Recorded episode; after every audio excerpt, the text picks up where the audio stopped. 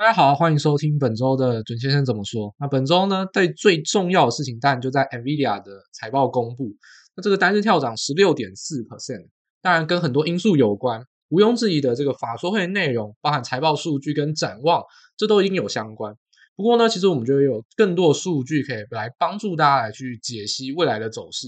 第一个呢，是可以看一下在财报公布之前的一个走势，就是我们之前在财报反应的那一集有特别提过，为什么先跌容易出现单日跳涨？那这在我们的分析的内容之中会完整跟大家来解释。那第二部分呢，我们会想要谈的是，其实 NVIDIA 更像是一个确认趋势，而不是发现新趋势。那这其实跟台积电跟下的 CSP 厂商整个供应链在产业结构上的关系有关。所以呢，究竟新趋势什么时候会出现？那 NVIDIA 代表的含义是什么呢？那我们就在正式的内容呢，跟大家好好来做分析。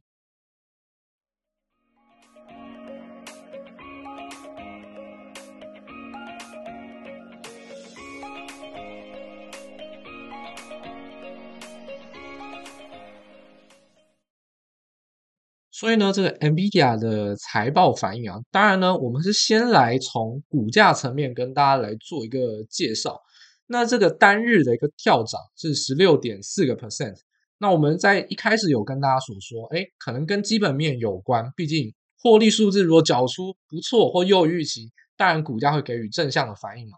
但其实我们之前也不断的有跟大家有提醒过一件事情哦，就是财报的反应啊是这种极短线的，就毕竟你是当天嘛。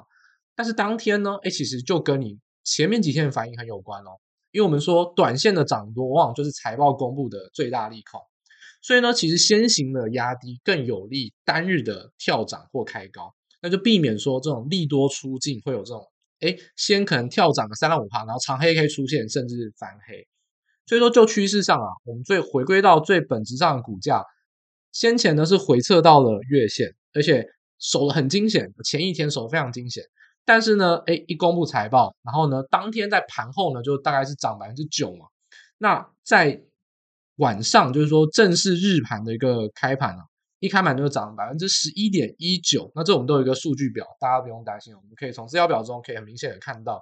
那最终是涨十六点四哦，所以算是开高走高，而且就股价现形来看是越过了历史新高嘛，所以呢，本质上呢还是回到上升趋势哦。那月线算是走一遭，但是并没有。跌破上升趋势，所以就是我们回应到之前所提的，为什么我很关心说，在财报公布前前可能三到五天内，到底短线上的股价涨跌会不会有影响呢？答案是会的，因为每一次的先行压低啊，就会更有利跳涨。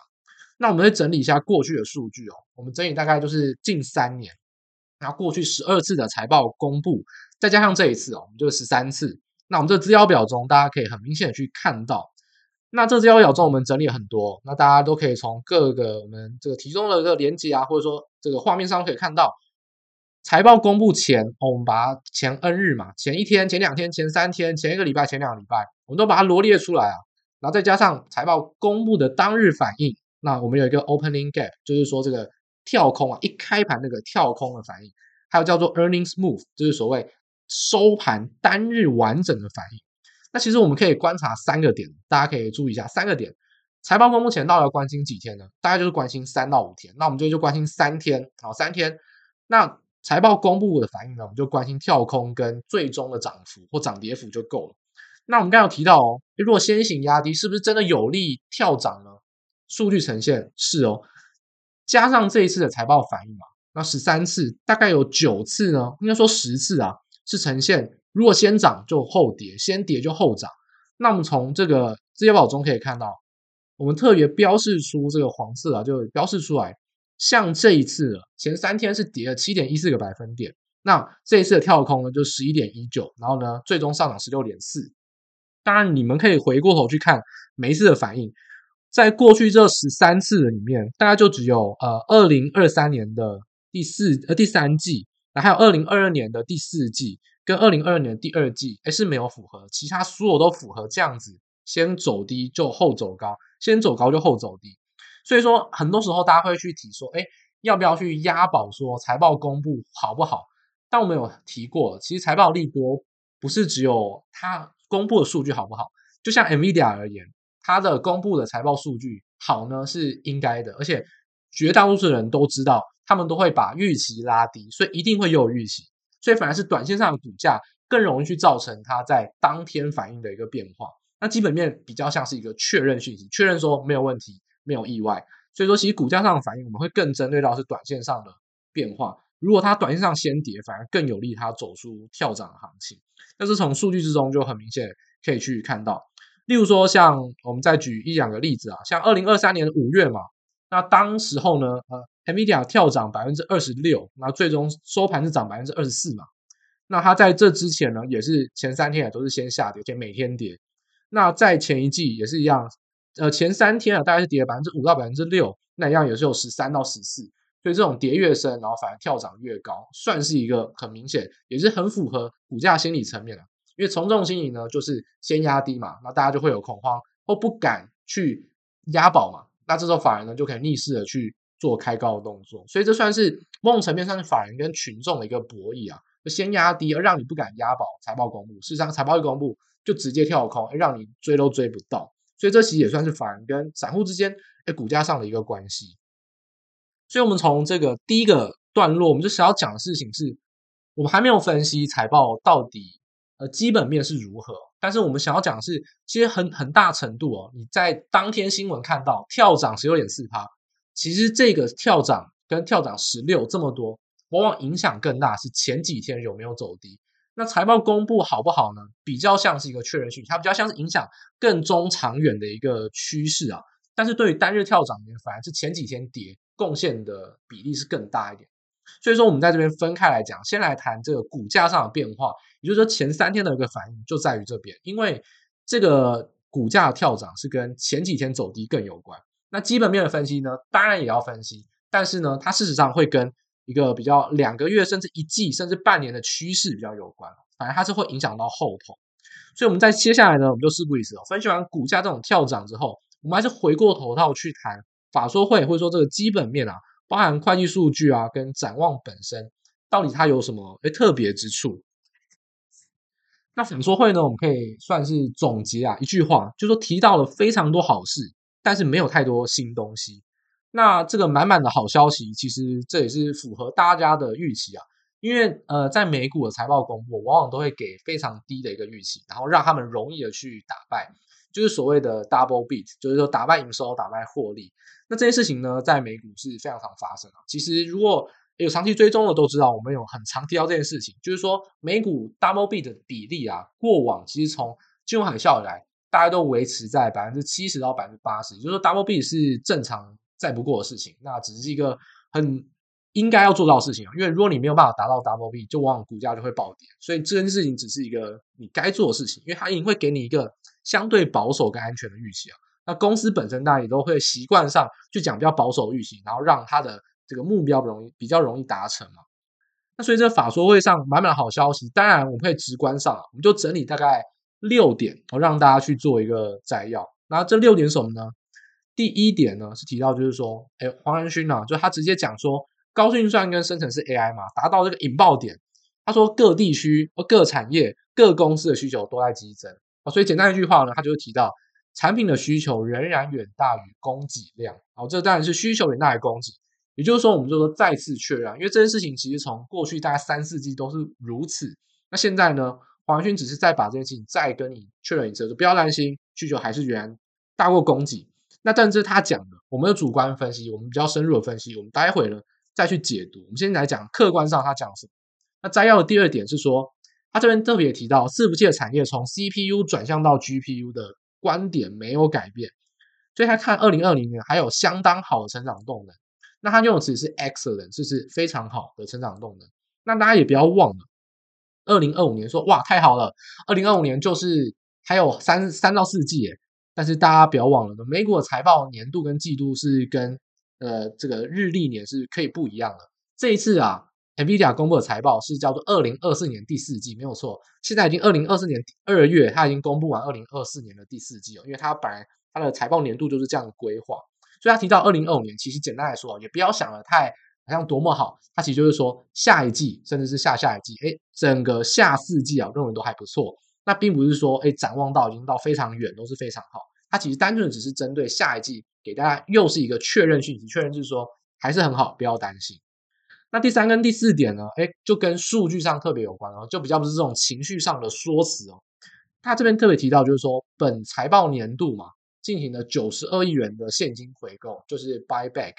那这意思就是说，美股啊，常就是说不喜欢发股利，那美股喜欢做现金回购，那就是让你的股价涨幅啊，去赢过你领到的股利。那我自己也是比较赞同这个做法，只是说台股投资人还是非常喜欢。发股息这回事，所以呢，变成说，呃，一定要去发比较多的股息，然后呢，现金回购是非常不盛行的。然后大部分呢，顶多是用现金股利的方法。所以说，在这个九十二元现金回购啊，那他这边提到是整个财报年嘛，我刚才提到了这一季是二零二四年的第四季，所以其实就是说，他总结了二零二四年这整个财报年度呢，九十二亿元，也就是说上一季是二十三亿美元。那这样数字到底好还是坏呢？就是一个季减年增，但是本来 NVIDIA 在第一季跟第四季的 buyback 都会减少，然后呢，所以这是一个周期性正常的减少，所以简单来说就是一样年增。那这其实也不意外哦，因为 NVIDIA 的获利是创下新高。那在这种情况下，它的自由现金流，就是说现金水位非常满的情况下，那赚的很多，你总不能不配股息嘛？就是说它一定是回馈股东，只是说美股的回馈股东的方法呢，就是我赚了很多钱，EPS 很多，我自由现金流非常高。那呢，我就能去大量的去购买自己的股票，用回购股票造成股价上涨，因为你有很多的买盘去增加嘛，所以这就其实造成它这个股价，哎，某一部分哎法人在买，散户可能也追买，别忘了公司更是稳定的买盘，这一季啊，它会买二十三亿，而且下一季呢可能会来到三十五亿，所以说其实还是有三十五亿五亿的买买盘是稳定的贡献在接下来这个季度，也就是说。只要这一季是赚钱，下一季也没什么太大问题。现金回购永远最坚定的买家，不是法人也不是散户，是公司自己本身。这是美股大公司大股票最需要注意的地方。现金回购数据往往是对他们股价展望上反而最重视的一个部分。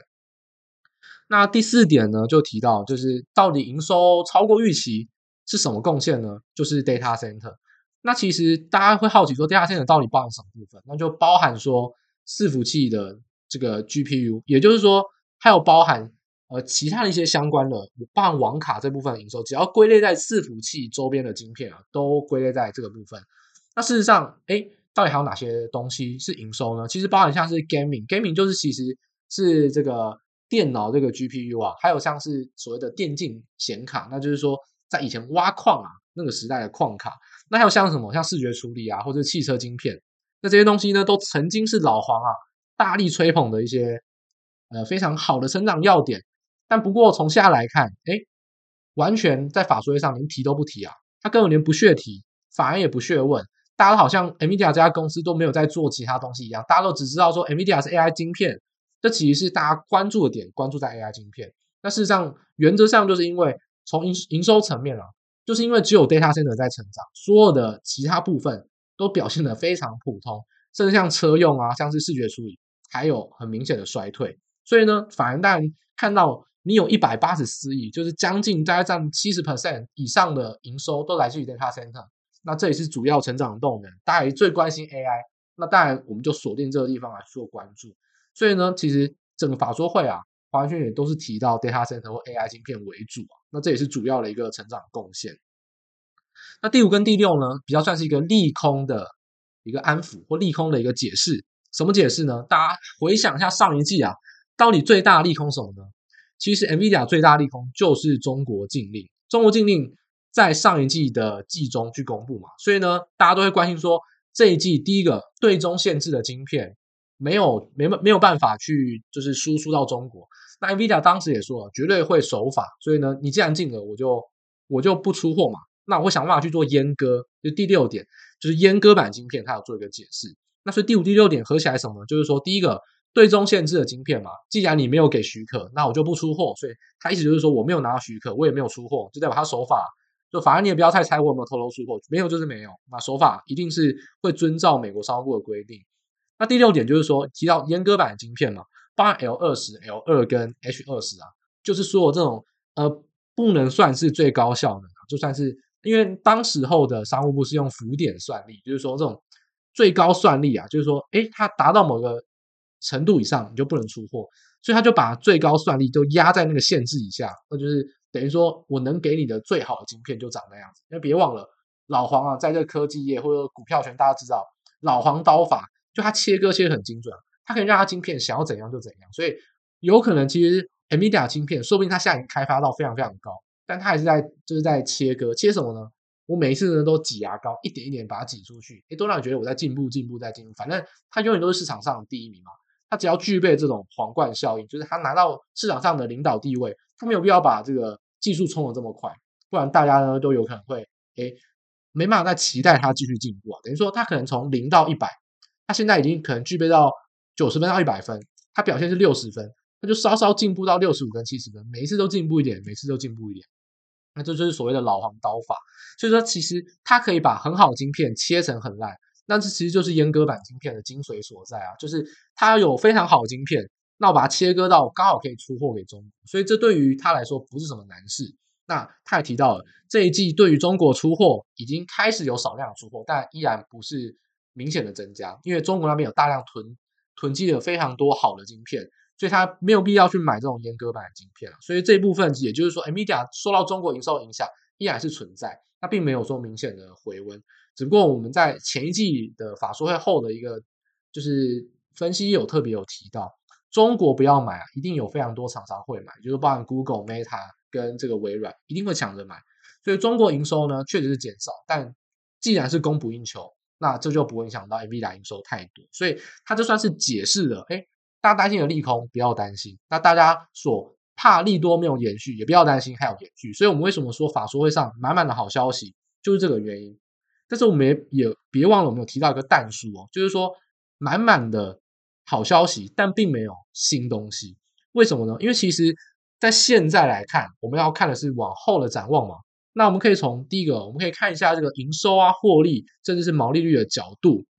那就预期而言，这一次的这个营收啊，是缴出的这个两百二十一亿啊，非常非常的好。然后呢，尤其是毛利率的部分七十六 percent，所以又是赢过了。法人预期，其实就这个会计数据本身啊，到底哪一个数据是最亮眼的？其实不是营收，营收打败预期本来就是很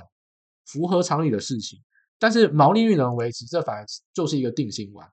那就是说，从上一季的七十四趴还能再往上到百分之七十六，所以其实毛利率跟营收往上跳增，就是主要贡献营收获利往上最主要的原因嘛。尤其是毛利率是最值得去大家关注的一块。当时我们会说没有新东西呢？因为很明显的，NVIDIA 从这个转进 AI GPU，它原本是做这个包含矿卡、包含像电脑的 GPU，或者说伺服器，呃，应该说就是说资料中心本身运算的 GPU 嘛。但是它转运到这 AI 伺服器之后，到底它的毛利率极限在哪边呢？看起来是有一点进入到极限呢。为什么我们这样讲呢？因为既然我们可以从两个层面，第一个，哎。这一这个这一季有没有新产品？这个是一个最简单的问题嘛？是没有的哦。所以说，其实 NVIDIA 最高阶的晶片还是 H 一百、H 两百嘛。那应该说往应该说旗舰晶片还没有推出啊。那三月十八号就下个月的 GTC 大会会有 B 一百的旗舰晶片推出。所以说这一季的营收组合是没有改变的哦。所以它的毛利率就维持在这个地方。那也就是说，其实为什么我们会讲，哎，毛利率会逐渐见到顶呢？就是因为其实本身啊，Amidia 给出的 guidance 就是毛利率的预期啊，下一季呢大概就是在百分之七十六到百分之七十七，那这一季已经到百分之七十六，也就是说其实毛利率的上升已经到顶了。也就是说，但大家都抢着要，可是你能卖的价格就差不多是在这边，因为别忘了，如果它推出 B 一百，大家还是抢着要，你可以调涨价格，但别忘了台积电也会调涨调涨代工价格，所以。这是对应的，所以毛利率在受惠到 AI GPU 的这个成长之下，确实是有很明显的成长，这也是获利大幅成长最关键因素。但是经过一年哦，其实毛利率大概已经是见顶，那接下来就会营会进入到就是说营收到底能成长多少。所以说，其实毛利率的上涨空间，我认为是在接下来是会比较有限。但是呢，营收但还是有非常多成长的空间，所以主要获利来源就会从这个毛利的提升跟营收的成长。从两个会大家变成一个，就一变成集中到是营收这个部分。那营收大家会很需要担心吗？就是说到底会不会，就是会担心会减少？因为这一季是两百二十亿嘛。那大家知道吗？原本市场预期啊，下一季的 guidance 是两百二十亿，但是呢，你都这一季都两百二十亿了，那下一季当然会调高，那下一季调高到两百四十亿的一个营收预期，一个营收目标。所以其实我们现在回头去看，到底营收啊，或者说整个产业的结构，会是谁会是改变的这个点？也就是说，呃，大家一直去盯说 NVIDIA 的财报会是确认 AI 的趋势，还是带动 AI 的新趋势？我认为会是确认，原因在于说。我们大家可以想一下，在目前 AI 的供应链之中，几个大股票，他们表现都很好。那我们把它拆分一下，他们的角色，NVIDIA 当然是核心中的核心，GPU 的一个设计供应商。再来，它交给的是像台积电做，包含像是晶圆代工跟先进封装。那还有的是下游的组装厂，包含像美超伟或者说广达伟创。再来第四个角色是买家，谁买这些伺服器晶片？是 CSP 厂商。所以说，其实目前的 AI 啊，我们把四大角色罗列出来，GPU 就是在 NVIDIA，包含像 MD 啊也有，这是一个部分。那再就是到晶圆代工的部分跟组装的部分，那还有 CSP 厂商，就是最下游所谓买家，他们是买很多晶片嘛，他们有有人要买才会有人要卖，所以买家也是一个部分。那我认为说，其实决定目前决定说整个产业趋势的，其实我认为会是 CSP 厂商。也就是说，其实你去看 NVIDIA 的财报，去看台积电的财报，去看美超的财报，它只只会跟你讲一件事情啊，就是很好，供不应求，会好到什么程度，我也不知道。为什么不知道？因为下游厂商一直在买，但他根本也不知道什么时他会买到什么时候，也根本不知道他的需求到底成长到多少。这有没有大家如果你去做股票的人啊，做可能两三年了，这其实跟一个故事非常非常的像。这其实跟二零二二年啊，制药中心的建制潮，突然某一刻起，Google 跟 Meta 都开始跟你讲说，我要减少制药中心的一个扩建。当时制药中心是最为成长的，也就是说，当初伺服器还没有变成 AI 伺服器哦，是单纯这种 CPU 的晶片组成伺服器，疯狂在建置，也也是一样，产业都非常夯，大家都一直在追伺服器，伺服器。但为什么有一刻起，突然产业结构转变了？台积电也没有预测到，Intel 跟 AMD 也没有预测到，那是谁改变这个趋势？是 CSP 厂商。那当初 CSP 厂商就是因为第一个股价下跌，因为当初呢是二零二二年是遇到了这个这个殖利率大幅的上升，然后再加上这个通膨造成这个股价上的影响，股价大幅下跌呢，其实 CSP 厂商就会为了股价必须要减少支出，但是裁员已经裁到没办法裁，怎么办？就只能去砍资本支出。所以其实。往整个趋势来看，你说 NVIDIA 怎么可能会讲？我会认为啊，NVIDIA 财报不可能会讲出下一季不好。第一个能决定趋势变不好的，不会是 NVIDIA，也不会是台积电，他们都是被动的去接受订单。也就是说，其实在我觉得这是这一集的一个最关键的重点。到底 AI 趋势，你一直去盯着台电跟 NVIDIA 法说有没有意义呢？我觉得它对股价上当然会是一个利多题材，但不会是改变趋势的所在。真正改变趋势的一定是 CSP 厂商，到底什么时候资本支出会减少，还资本支出再增加？那如果再增加的话，但 AI 趋势就会延续。如果资本支出出现停滞，甚至是减少的话，那整个 AI 就会就像一个小泡沫，就会暂时的结束，就等待新一波他们资本支出可以再增加，才会再持续。所以目前这一波只是因为今年以来股价都一直在涨，然后呢也还没有遇到这个政府的限制，对 AI 的限制，也没有遇到就是我们所谓。商业化变现的一个问题，因为大家都还很愿意的去投资，不在乎说有没有赚钱，所以经过这一整年啊，股价都是多头，这核心原因啊，所以它没有必要去砍支出。而且你去看这 CSP 厂商，包括 Google 啊、Meta 或者微软，他们砍支出砍什么呢？一定是先砍人力嘛。我把 AI 以外的人呢都先都 lay off，就是直接把它砍掉裁员。我砍支出，然后呢你就看到股价反应很好，因为法人会买单，就会认为说你在减少支出，你又在赚更多钱，这是一个。棒中之棒啊，好上加好的反应。但当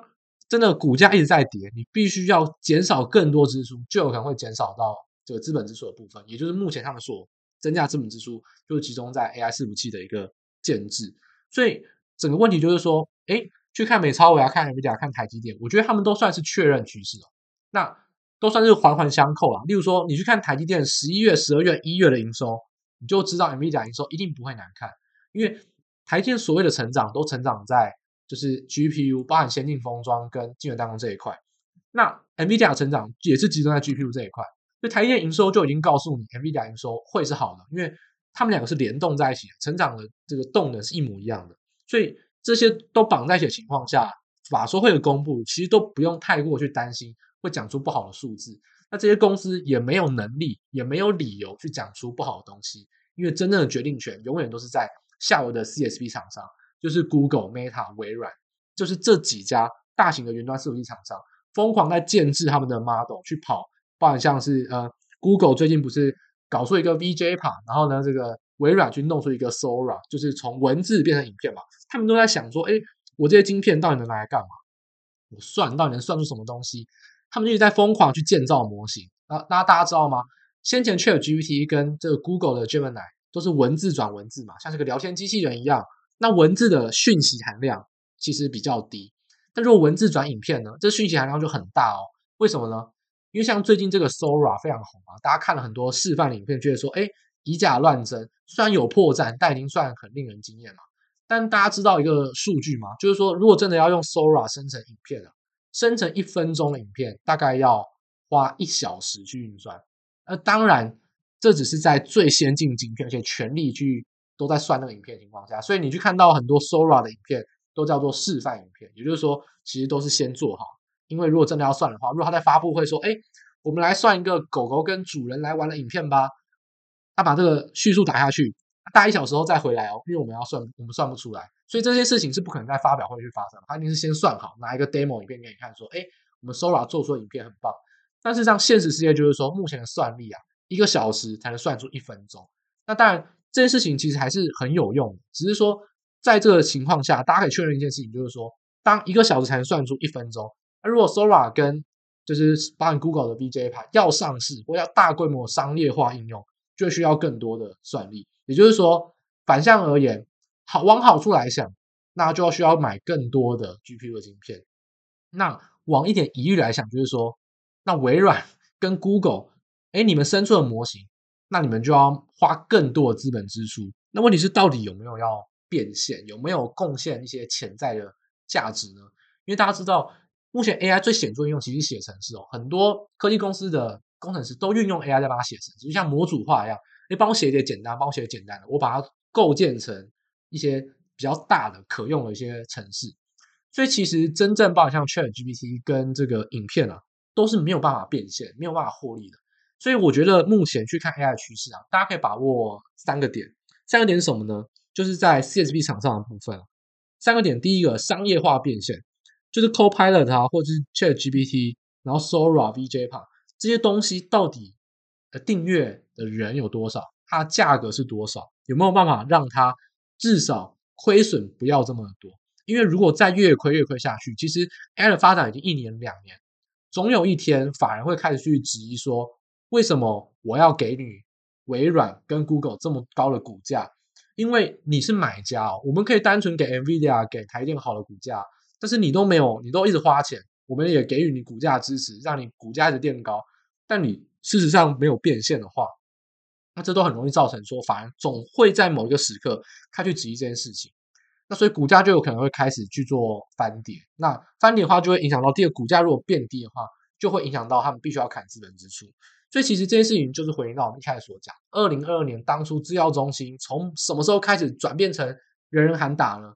就是从 C D B 厂商，因为他看到法人开始质疑他这个本益比太高，然后呢他就必须要砍支出，那我就只好去砍资本支出，不然我股价也跌怎么办？那砍了资本支出，造成说整个伺服器在二零二二年、二零二三年初一路的暴跌。那纵使是 AI 出来带动伺服器，CPU 的伺服器到目前都还在衰退。都是 GPU 的伺服器，就是转到 AI 伺服器，这是一个排挤的现象。那大家有没有听过陆行之这个分析师？其实陆行之他，我觉得他有点太看衰 NVIDIA 这次的财报。大家提到一个很关键的点，就是说他刻意的去提到，就是说呃 CPU 的伺服器市场其实还在衰退。所以其实很多台厂要小心的就是说，如果你没有做到 GPU 的市场，其实你确实在目前伺服器并是是一个被排挤的，是一个不太好的一个市况。所以这其实从 NVIDIA 法说也提到，他也提到 CPU 转向到 GPU 是没有改变。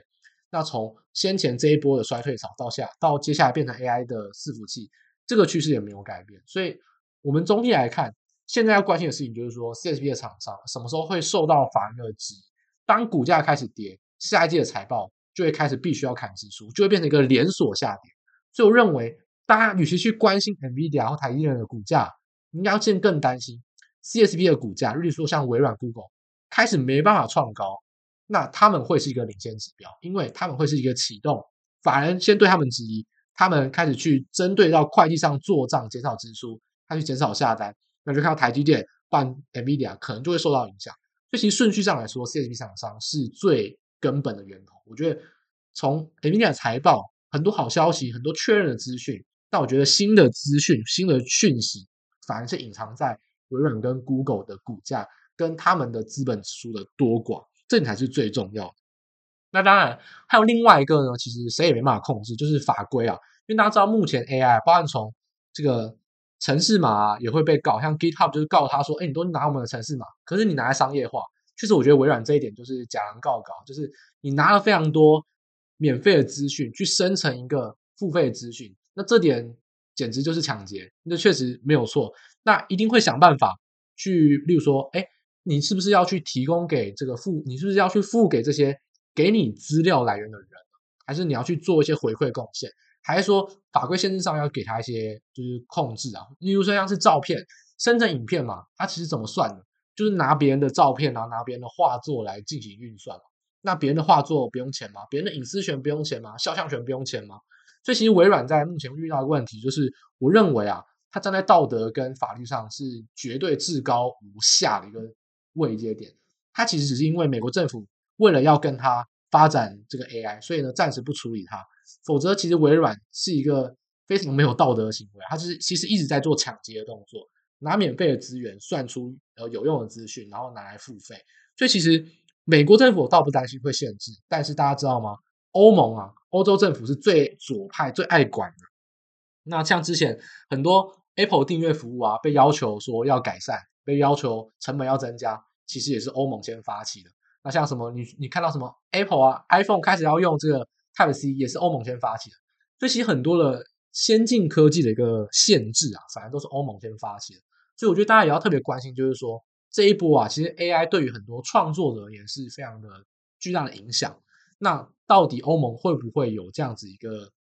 去做针对性限制的动作？这也是会可能是会影响到他们在这个投资上啊，或者说他们在商业模型上必须要去调整的一件事情。所以我觉得商业化变现、本质的股价高低，还有这个法规上的限制啊，就是大家在接下来这段期间内，如果要关心 CSP 厂商啊，三点最重要的观察，甚至可以说是 AI 整个趋势上最重要、最重要的一个观察点。那。接下来呢，我们在节目的最后啊，还是稍稍的提醒大家，诶，如果我们整理出了这么这么多的一个资讯啊，我们会说，诶，NVIDIA 在下下个季度的一个营收啊，跟自由现金流明显的是会趋缓。那我认为股价其实在单日跳涨之后呢，这个上升的趋势啊，斜率会开始走平。那我觉得这是接续到下个季度自由现金流明显趋缓的一个表现，因为自由现金流在下一季我自己估计是一百二十五亿美元。那就是季增百分之十啊。那虽然第一季会相对是淡季，NVIDIA 第一季啊相对是淡季，也就是说所谓的二三四月。但是从 AI 爆发是从去年也是一样第一季哦。去年的 AI 爆发的当初啊，自由现金流是季增百分之五十，那现在已经变成季增百分之十，就是我们刚才所提到的毛利率上升已经很有限。那营收增加呢还是会增加，但获利的幅度啊就开始随着基期的增加，还有随着毛利率的见顶开始逐渐的放缓。所以其实股价的一个上升的一个斜率啊，会慢慢慢慢的走缓。那尤其如果 CSP 厂商啊，又遇到我们刚才提到这些问题，开始没有办法跟进 NVIDIA 创高，甚至有这种走平震荡的话，那其实整个 AI 就会面临到比较进入到高档修正的一个阶段。尤其是接下来整个产业的利多可能都不会出现，一直要等到三月十八号，也就是 GTC 大会，B100 晶片推出，才会有更激励市场上这种情绪性的作用。那其实接下来，反而 NVIDIA 财报公布完之后呢，接下来大概有三个礼拜到四个礼拜时间内，反而是 AI 这种高档修正的可能性会非常大。那包含说，哎，可能下一周的 MWC 题材，也就是说，从这种 AI 伺服器又转进到半消费性电子、有线通讯、无线通讯。你看台股啊，联发科、瑞昱，这里什么创维，然后威盛，然后玉晶光这些，变成以前大家都不要，跟伺服器一点关系都没有，现在大家又重新的去迎接他们的怀抱。包括像是手机啊、VR 啊，或者说像是这个路由器等等，那其实 M W 是题材，我觉得在目前的展望上，就变成说接下来这两到三个礼拜啊，AI 为主的这种主流成长股啊，反而是这种会有这种涨多修正可能性比较大。那反而补涨就会轮动到也是电子股，但是比较像是次族群的补涨，包含有有线通讯啊、无线通讯跟消费性电子。那整个台股包到美股依然是会联动。我觉得大家不妨就会在操作上去紧紧盯着这个 NVIDIA 跟 CSP 厂商的股价反应，然后可以去特别留意到消费性电子还有通讯族群啊，他们在这个短线上接棒题材一个补涨机会。那 AI 的个股呢？当然还是维持趋势，因为我们还没有看到结束的时间点。但是呢，大家不妨在现在这个阶段呢，会站在比较调节的卖方，甚至是指数上会有这种修正的空间，以这种低阶的角度会比较适合。过去走了一个多月的这种急涨或追涨的反应啊，我觉得在目前会是比较明显。随着 NVIDIA 财报公布之后呢，暂时的告一个段落。所以呢，以上呢就是我们这一集的一个完整内容啊。我们分别从这个 NVIDIA 事前事后的股价反应跟一些数据的变化，再到 NVIDIA 本身财报公布了一些基本面的讯息跟展望变化。再来，我们特别提到，我认为 AI 趋势主要还是该看 CSP 厂商他们的投资资本支出。所以说，我们也花一部分去特别解释到，包含商业化变现以及股价高低对于资本支出的影响，还有就是欧盟可能的限制 AI 限制。这三点反而才是真的影响到 AI 趋势的一个最关键的点。那节目的最后呢，我们也特别去留意到，就是说，哎，股价如果进入到这种比较高档修正啊，那大家可以特别留意的是，跟伺服器没有关，但是呢，他们在这种消费电子仍有一波这种涨势机会情况下，可能会有比较有补涨机会。在接下来这两到三周啊，我觉得这会是一个资金流向上的一个趋势。那大家不妨。在这个 NVIDIA 财报之后呢，可以转变一下你的资金配置的想法，拿去达到更不错的一个获利目标哦。以上呢就是我们这一集完整的节目内容了。那节目的最后呢，也提醒大家，如果喜欢我们节目的话，可以分享给你喜欢投资的亲朋好友，让他去关心一下 NVIDIA 我们特殊的一些观点，让他去看一下，哎，接下来的资金趋势是如何。那一样，我们也祝大家在下周呢都能投资顺心，然后事事顺利。我们在下周各大平台再跟大家做见面喽，大家拜拜。